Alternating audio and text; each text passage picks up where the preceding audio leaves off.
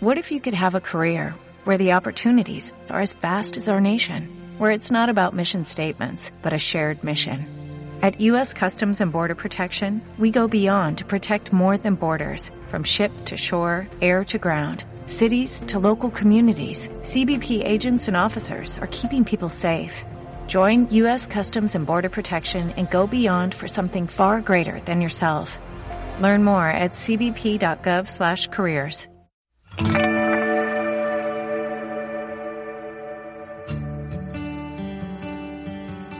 saludo. Ya estamos en mayo y tenemos hoy el gran privilegio de estar grabando nuestro programa número 10 en las instalaciones de la Universidad Simón Bolívar. Nada más y nada menos que en sus espacios abiertos, en sus jardines, que son simplemente una maravilla para estar, disfrutar, contemplar. Les damos la bienvenida a este su programa Contacto Tierra Radio. Yo soy Mayra Rincón Salazar y les estaré acompañando en los próximos 25 minutos. Si desean contactarnos, ya lo saben, está nuestro correo contacto tierra arroba verdelatierra.com. También pueden hacerlo por el Twitter, arroba mcr salazar. Como ya es costumbre en nuestro programa, comenzamos mencionando las efemérides ambientales. El 4 de mayo se celebra el Día Internacional del Combatiente de Incendios Forestales. Hay que ver que estos seres voluntarios, héroes anónimos, han tenido bastante trabajo en lo que va de mayo y desde mediados de abril, sobre todo en la ciudad capital, lo que es nuestro Cerro El Ávila, el Parque Nacional Guaraira Repano ha estado ardiendo durante varios días y estos combatientes de incendios forestales han hecho de todo para evitar que se sigan propagando estos incendios. Así que para todos ellos, felicitaciones. Y el fin de semana, es decir, el 9 y el 10 de mayo, se festeja el Día Mundial de las Aves Migratorias. Y aprovechamos esta parte de nuestro programa para anunciar el inicio esta semana del evento Caracas Forum 2015, un espacio creado para promover la discusión en torno a la sostenibilidad. Su primera edición se titula Construyendo la ciudad deseada. Y a lo largo de 2015 se tratarán otros temas, tales como educación para la sostenibilidad, alimentación y salud infantil, arquitectura ambiental y comunidad, medio ambiente y complejidad social, espacio público y arte. Cultura Chacao y Backroom Caracas, con el apoyo de la Oficina de Asuntos Públicos de la Embajada de Estados Unidos, también la Universidad Central de Venezuela, serán las responsables del primer ciclo. Como ya les dije, lleva por nombre Construyendo la Ciudad Deseada y estará a cargo de Wayne Calder, quien hablará sobre su experiencia en alfabetización medioambiental y sostenibilidad en instituciones educativas. Calder es director de Escuelas Sostenibles, una organización que asesora escuelas y universidades para incorporar la sostenibilidad en la planificación estratégica y las prácticas educativas e institucionales. La cita para escucharlo es el 5 de mayo a las 11 de la mañana en el Centro Cultural Chacao, en Caracas. El foro es gratuito, abierto al público y contará con traducción simultánea. Para mayor información sobre esta y otras actividades de Cultura Chacao y Backroom Caracas, pueden visitar cultura.chacao.gov.ve y backroomcaracas.com.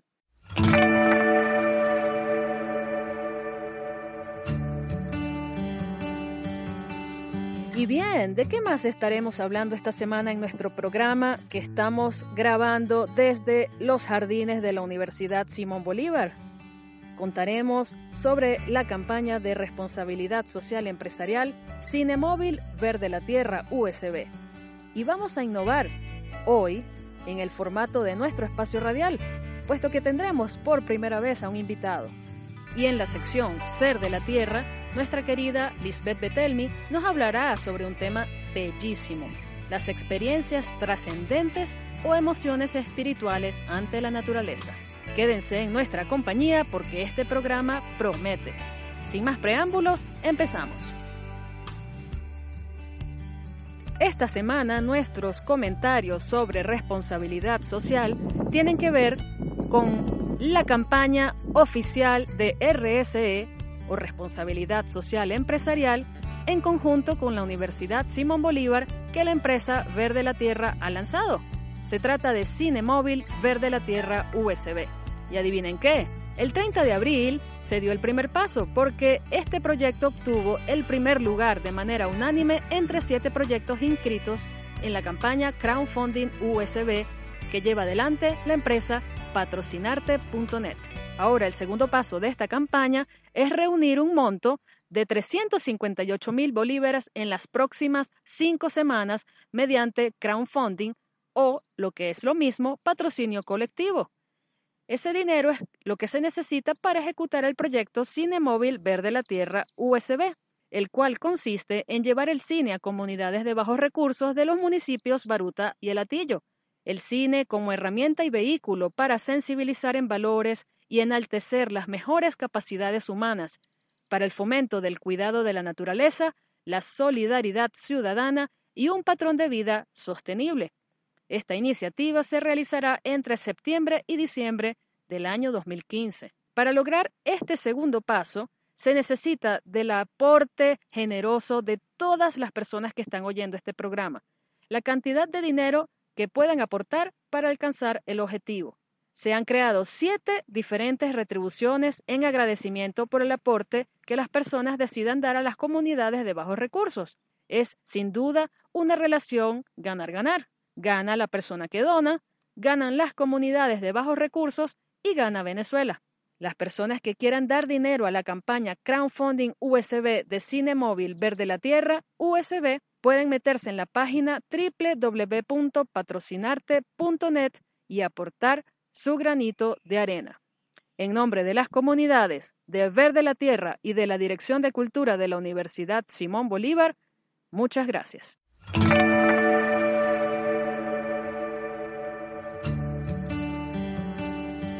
Pasamos de inmediato al espacio que les prometí de entrevista, nuestra primera entrevista en el programa Contacto Tierra Radio. Y nada más y nada menos la estaremos haciendo en los espacios del Grupo de Investigación Vida Urbana y Ambiente de la Universidad Simón Bolívar. Me acompañan la profesora Rosa María Chacón, coordinadora de este grupo, al que se le conoce también como BUA, Vida Urbana y Ambiente, Lorraine Girot, profesora investigadora del área de gestión ambiental y urbana, y Gioberti Morantes, quien es ayudante académico del grupo BUBA.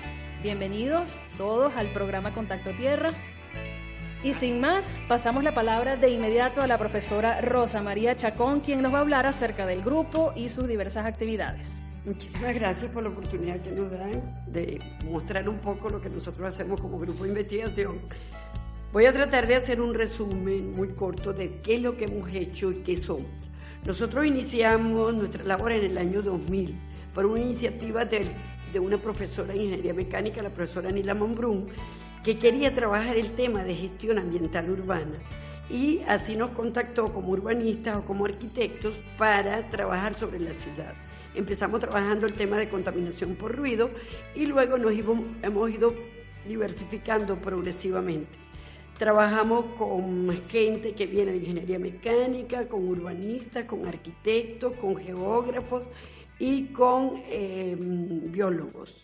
En el grupo hemos trabajado en tres áreas básicamente. En gestión ambiental, contaminación de la ciudad, en el tema de educación para el desarrollo sostenible, que es el área donde más hemos incursionado, hemos estado trabajando a nivel de la creación del doctorado en desarrollo sostenible para la universidad. Luego propusimos dos diplomados, un diplomado sobre desarrollo sostenible, reto para emprendedores y empresarios, donde tenemos tres cohortes, y un diplomado para educadores que se llama Educación y Sostenibilidad en Vínculo Estratégico. Pero además trabajamos un tema que para nosotros es muy importante porque no podemos seguir educando en tercero, cuarto y quinto nivel, sino que tenemos que ocuparnos también cómo llevar el tema de educación para la sostenibilidad a los más pequeños. Y así, con el apoyo de la CAF y el apoyo del PNUDED, logramos hacer un proyecto que se llama Modelo de Ecoescuelas, Educando para el Desarrollo Sostenible.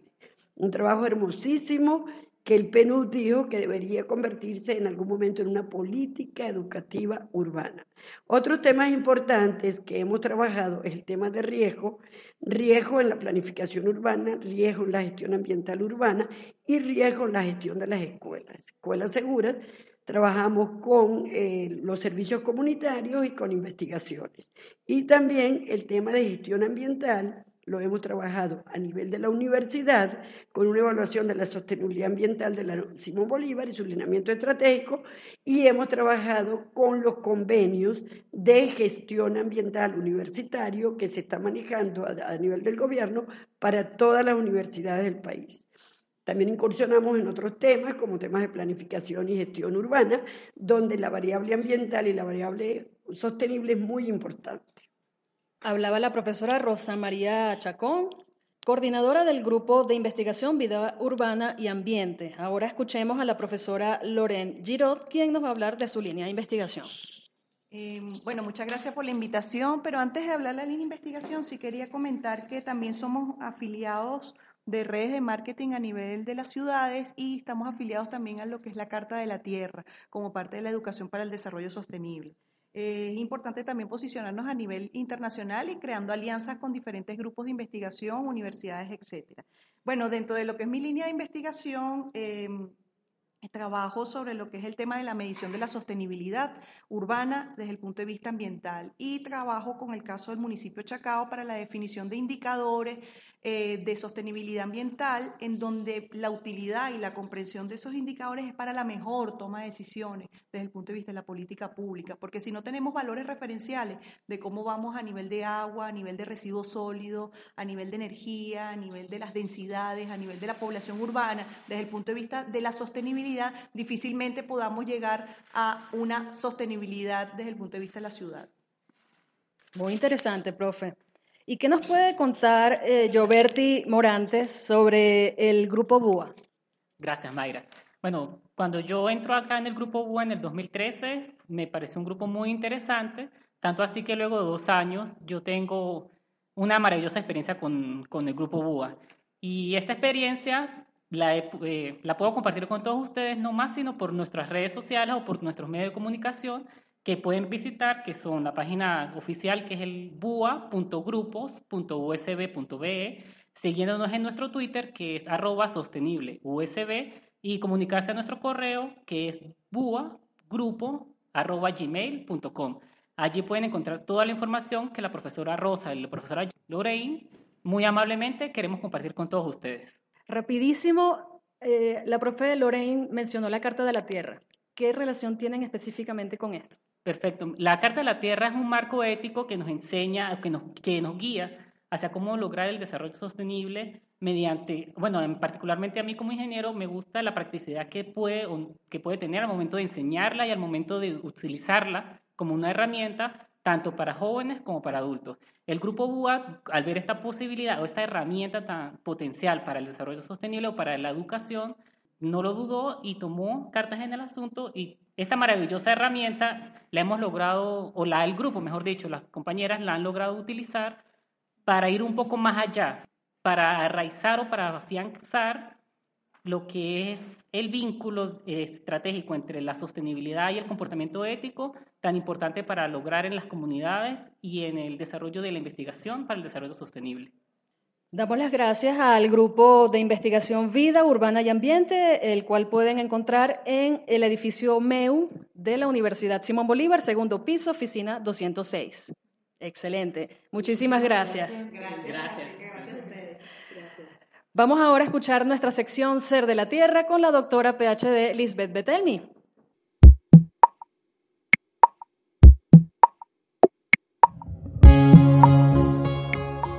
Saludo afectuoso para todos, contenta de que estén allí para compartir un poco más de ser de la tierra. Esta semana hablaremos de lo que muchos de nosotros sentimos cuando estamos en un paisaje espléndido, sobrecogedor, magnificente, de esos que al estar allí pues nos quita el habla y nos sumerge en un estado que nos rapta la atención y nos atrapa absortos en su contemplación y que nos hacen sentir la grandeza de la vida, del universo y la belleza auténtica de las cosas. nos hace sentir además y a la vez un enorme respeto, una especie de temor ante la magnificencia de lo que nos rodea. Seguro, seguro he escuchado a personas decir que un viaje a la montaña o a otro escenario natural le cambió la vida. Por ejemplo, los que van y visitan la Gran Sabana aquí en Venezuela, o el Roraima, o Canaima, o ver el Salto Ángel, o estar en la cima o alrededor de inmensas cascadas que circulan con fuerza y frescura. Y uno allí, en medio de toda esa grandeza, como un ser diminuto y pequeño. ¿Lo han vivido ustedes mismos? Sentir esa mezcla entre alegría, admiración, contemplación de la grandeza, esa emoción, pero también esa reverencia ante un escenario natural que sobrepasa la capacidad de entendimiento humano y lo hace sentir eh, diminuto ante esa grandeza de la naturaleza en cualquiera de sus expresiones. Y muchas personas se me han acercado y me han dicho, Mira, Lisbeth, al llegar allí, al caminar por la montaña, me daban ganas de llorar. Me sentía plena, realizada, inmensamente feliz y renovada. ¿Por qué? ¿Qué me sucede estando allí en medio de toda esa belleza de los árboles, ríos, las flores, el cielo y su inmensidad? Sí, como lo escuchan. O a algunos también les sucede estando en otros escenarios, como los océanos, las costas y bahías, el mundo marino en todo su esplendor y complejidad. A otros simplemente les sucede observando una sola flor, pequeñita, de esas amarillas que nacen en el monte o mirando una sola planta, o un gran árbol en medio de la calle o autopista, o a su mascota u otro ser viviente que les despierte ese sentimiento. ¿Se sienten ustedes, queridos escuchas, identificados? ¿Les ha pasado? Estoy segura que sí. Bien, pues estas emociones elevadas ante la naturaleza son catalogadas como experiencias trascendentes o emociones espirituales ante la naturaleza. Muchos han escuchado, me siento renovado, renovada, luego de haber estado en contacto con la naturaleza. Renovación y limpieza. Es una especie de sentimiento de fascinación, lo que nosotros los psicólogos llamamos restauración psicológica. Voy a compartir con ustedes una de las investigaciones clásicas en psicología ambiental relacionadas con las emociones espirituales y de restauración psicológica. Fue realizada por los autores Talbot y Kaplan en el año 1986. Como parte de la investigación, se llevaron de excursión a dos grupos de personas, cada grupo a un parque nacional diferente por varios días, entre nueve días y dos semanas de duración. En ambos grupos las personas obtuvieron deseos de cambio de sí mismo. Los que hicieron una excursión más duradera tuvieron mayor deseo de involucrarse más con la naturaleza y hacer más actividades que les relacione con la misma.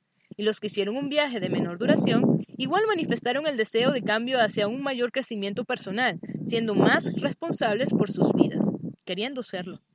En ambos grupos, el tener contacto con la naturaleza salvaje se relacionó con una mayor autoconfianza, energía psicológica y bienestar general. Además, ambos grupos expresaron un sentimiento de unidad, de ser uno con la naturaleza. En ese sentimiento, las categorías de unidad con la naturaleza se clasifican en las dimensiones de unidad con el ambiente y en los sentimientos de temor y maravilla, de coherencia ambiental, de simplicidad de la vida, de sentirse ligero, fresco y restaurado. Estos sentimientos de temor y maravilla aparecieron, fueron dichos por las personas como elementos importantes que están relacionados con esas cualidades espirituales y de misterio ante la percepción del ambiente. Otro estudio que les traigo también demuestra el potencial de la naturaleza como facilitadora de la experiencia de sentimientos trascendentes y espirituales. Las autoras Frederick y Anderson llevaron a dos grupos de personas de excursión también a dos diferentes parques nacionales, uno de ellos el Gran Cañón. Por medio de un estudio cualitativo, analizaron las respuestas dadas a las experiencias inspiradoras en contacto directo con la naturaleza y de recreación al aire libre. En esta ocasión, la muestra estuvo constituida solo por mujeres. Como uno de los resultados relevantes se obtuvo que en la naturaleza ellas se sintieron más auténticas y más libres de ser ellas mismas. Otro de los resultados a considerar fue la diferencia entre los sentimientos que el tipo de paisaje y de excursión despiertan. La mayoría de las mujeres mostraron el sentimiento de asombro y de temor por las características del ambiente y por lo alejado de la civilización.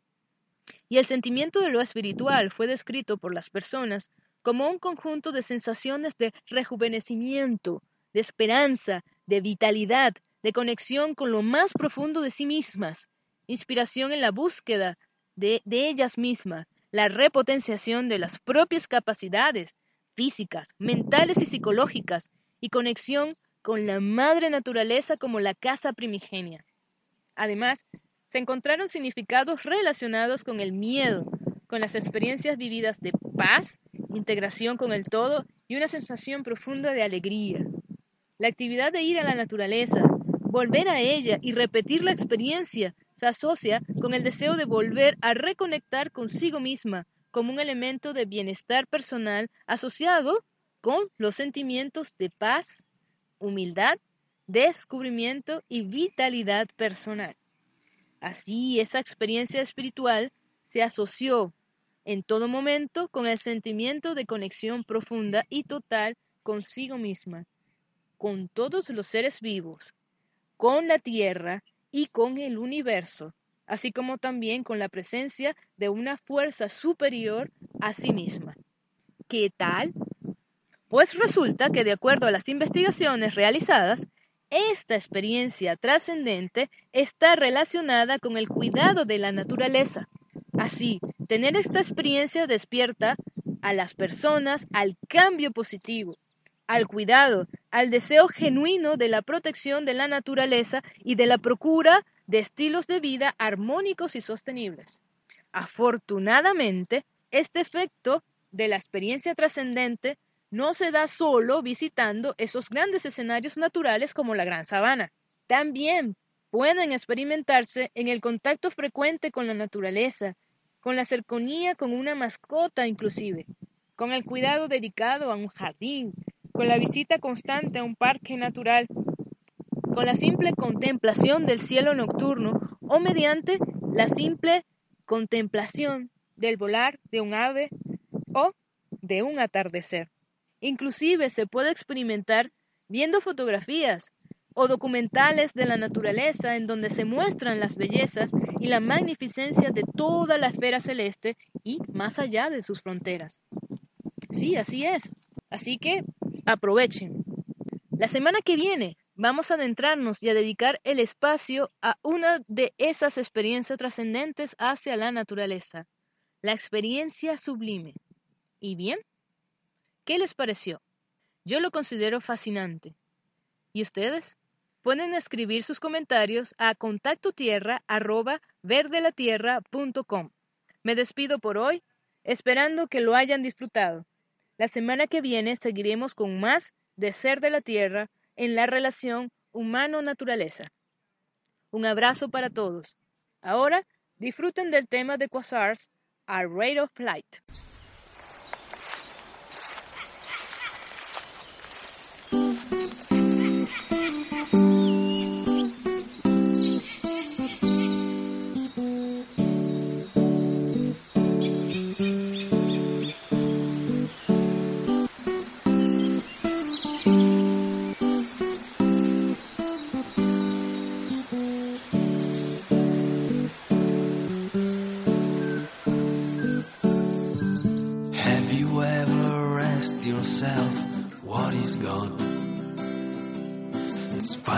Everyone, is not the same.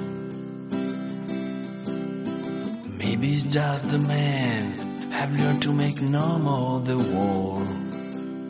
Or maybe it's the power that moved the universe.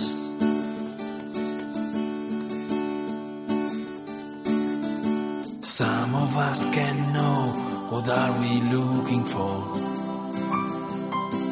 looking for the really meaning of life. And we don't have even understand if the really happiness is inside or outside of us. We are so busy to go away from the past for another the future that many times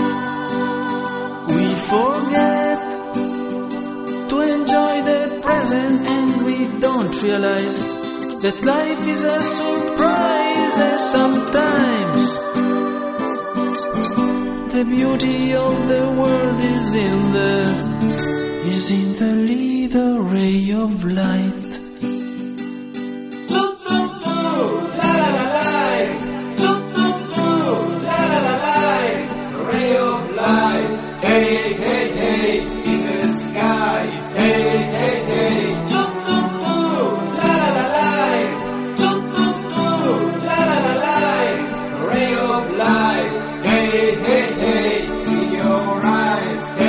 You.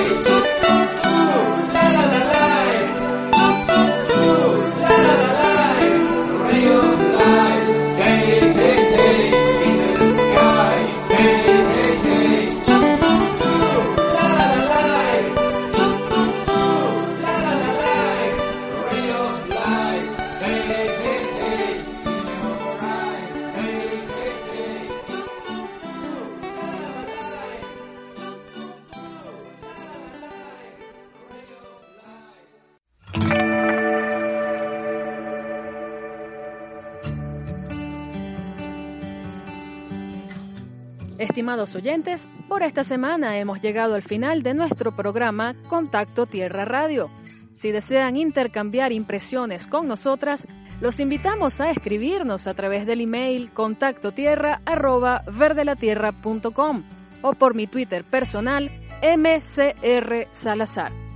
También dejamos a su disposición la página www.verdelatierra.com en la cual pueden volver a escuchar este y otros programas de Contacto Tierra Radio.